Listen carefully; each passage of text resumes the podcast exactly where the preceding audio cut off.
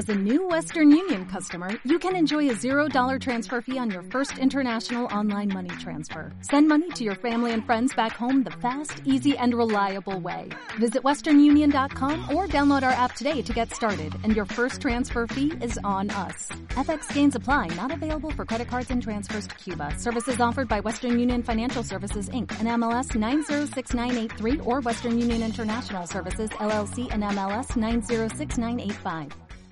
Ponte en acción frente al coronavirus. Radio Intereconomía. Radio Servicio. Ponte en contacto con nosotros en el WhatsApp 627 86 98 23 y resuelve tus dudas en materia laboral, seguros, teletrabajo, autónomos, empresas. Esperamos tus notas de voz, mensajes o vídeos con tus dudas y comentarios en el 627 86 98 23. Radio Intereconomía frente al coronavirus. Hoy me acompañan Celia Ferrero, vicepresidenta de ATA. Hola Celia, ¿qué tal? Muy buenas tardes. ¿Qué tal? Buenas tardes. Y saludar también a Alejandro Álvar González Tremols, es socio de Abercovich, Álvar González, Corcellés y García Abogados. Don Alejandro, ¿qué tal? Muy buenas tardes. Encantado de saludarle.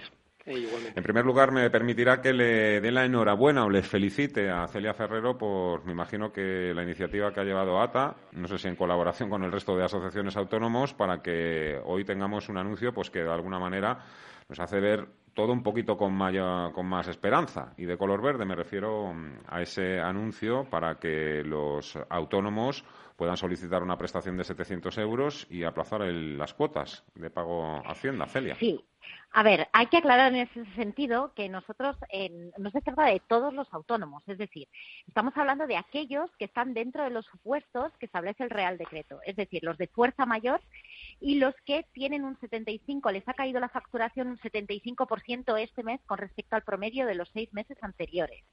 ¿Vale? El problema es que nosotros hasta ahora teníamos dudas con respecto a esa nueva prestación, que es una nueva prestación, ¿vale? No es la prestación por cese de actividad, tenía que causar el autónomo baja o no. Si hubiese tenido que causar baja, tenía que haber sido dejado de ser titular de todos los contratos, ya fuesen de índole laboral como de alquiler, etcétera. Con lo cual, muchos autónomos, hasta ahora que estaban en ambas circunstancias, no podían acceder a esa prestación por cese de actividad precisamente porque ese cese de actividad conllevaba la baja en la seguridad social en RETA.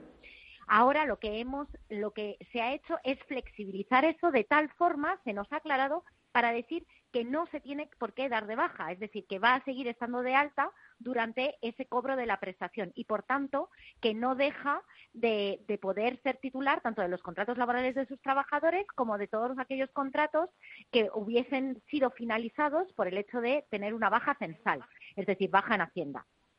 Y por eso ahora mismo había muchísima exclusión dentro de esa prestación por cese de actividad y ahora mismo todos esos autónomos que cumplan los dos criterios, es decir, que cumplan o bien la fuerza mayor, es decir, que le hayan cerrado la actividad básicamente, o que estén en la segunda opción, que es el 75% de facturación, que al menos se haya reducido el 75% de su facturación, podrán acceder a esa prestación por cese de actividad de 700 euros y no pagar las cuotas a la seguridad social pese a mantenerse en alta.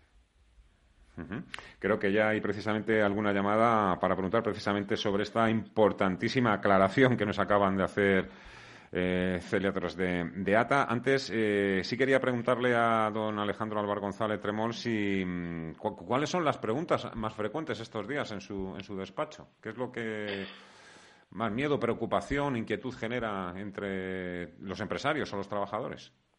Bueno, yo creo que básicamente son dos. Una, la del funcionamiento de las sociedades, el funcionamiento orgánico de, los órganos de administración, por un lado, y el, escenario, las posibles actuaciones que haya que realizar ante posibles situaciones de, de, insolvencia o de parálisis, ¿no? Porque la previsión es que las sociedades se enfrentan a un periodo de tiempo mm, que se prevé que no va a ser corto, en donde la, unidad productiva pues paralizará y paralizará consecuentemente también los ingresos, que es algo que contempla el Real Decreto, o en una parte entendemos que de manera correcta, como es la, el, el permiso para que los consejos de administración se celebren por videoconferencia o con votación por escrito sin, sin necesidad de sesión, se interrumpe que es muy importante el periodo legal para la formulación de las cuentas que finalizaba el 31 de marzo y que se prorroga tres meses a partir del cese del estado de alarma.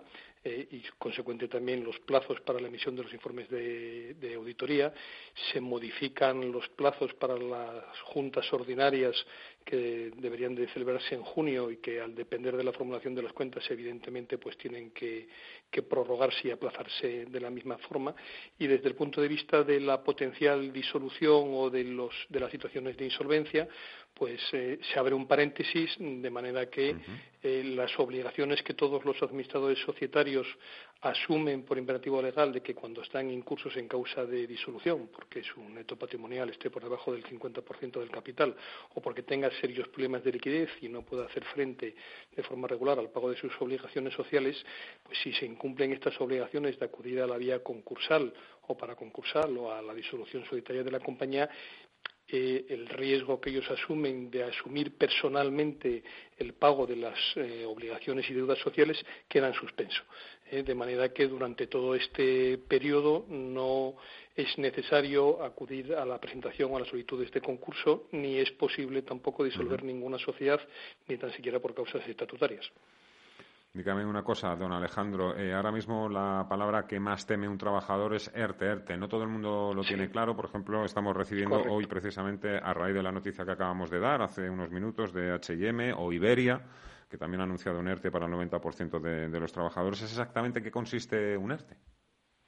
Un ERTE consiste en un expediente por el que de manera temporal se suspende la relación laboral, de manera que hay una parte de la retribución del trabajador que es, en este caso, asumida por la Administración. Eh, la diferencia fundamental en, el ERTE que contemplan estas medidas extraordinarias es que se suspende también la obligación por parte de la empresa de hacer frente al pago de las cotizaciones sociales, que en una situación ordinaria eh, se continuaría. Aquí el problema está en, la justificación de cuándo eh, nos encontramos ante una causa absolutamente justificada para esta situación eh, que contempla la norma, porque es evidente que hay muchas sociedades, las que se dedican a la hostelería, las, que las, empresas hoteleras, eh, que evidentemente tienen que cerrar porque es obligatoria la paralización. Sin embargo, hay otra serie de empresas en donde la paralización aunque evidentemente puede derivar de la situación en la que nos encontramos, ya no es una relación directa, sino que mm, puede venir derivada por cuestiones económicas como consecuencia de la paralización de la actividad productiva y económica en la que se encuentra el país. ¿no? Celia, eh, perdona que antes te cambio el apellido, Celia Ferrero, de ETA, de ATA, que estamos un poco, ya sabes, con, la cabeza a mil cosas. Tenemos ya una primera llamada. Hola Antonio, muy buenas tardes. Hola, buenas tardes, ¿cómo estáis? Adelante, amigo. Pues mira, quería eh, consultar esto. Yo he tenido que aceptar un trabajo fuera de, mi empresa, fuera de, yo tengo una productora, me dedico al entretenimiento, al entretenimiento en todos los, campos, bueno, todos los que he podido abarcar, pero claro, por falta de, por, lo que está pasando, pues no sé si, hablé con mi gestor, me, dijo que pues yo podía hacer aportaciones de capital para no cerrar, para no cerrar la, la empresa, y no sé si estando en este en esta situación de de aportación de capital a, través de otro trabajo que no tiene que ver nada con, la empresa, puedo pedir esa ayuda como autónomo de 700 euros. Pues a ver qué te contesta. Muchísimas gracias, Antonio. Celia, ¿qué le podemos decir a Antonio?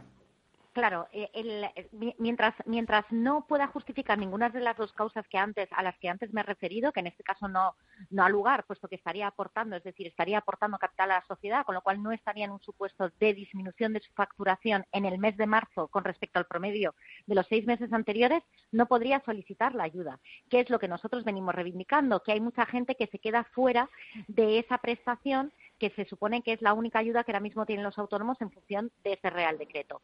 Y que, por tanto, lo que nosotros estamos solicitando es que para todos aquellos que o bien no estén en caso de fuerza mayor, y cuando me refiero a fuerza mayor, aquí es muy difícil de justificar, porque hay algunos que es muy evidente, es decir, todas aquellas actividades que se han cerrado, y hay otros que no es tan evidente. Por ejemplo, se habla de la limitación de suministros. Claro, la limitación de suministros, imaginaos que yo soy un taller, ¿vale? Y me dejan de llegar los suministros porque mis proveedores ya no me prestan esos suministros. Yo no puedo seguir ejerciendo mi actividad. Estaría dentro de esas causas de fuerza mayor. Pero, sin embargo, yo soy un mayorista de pescado y son mis clientes los que han cerrado porque son restaurantes, ahí se supone que me tendría que ir al otro supuesto.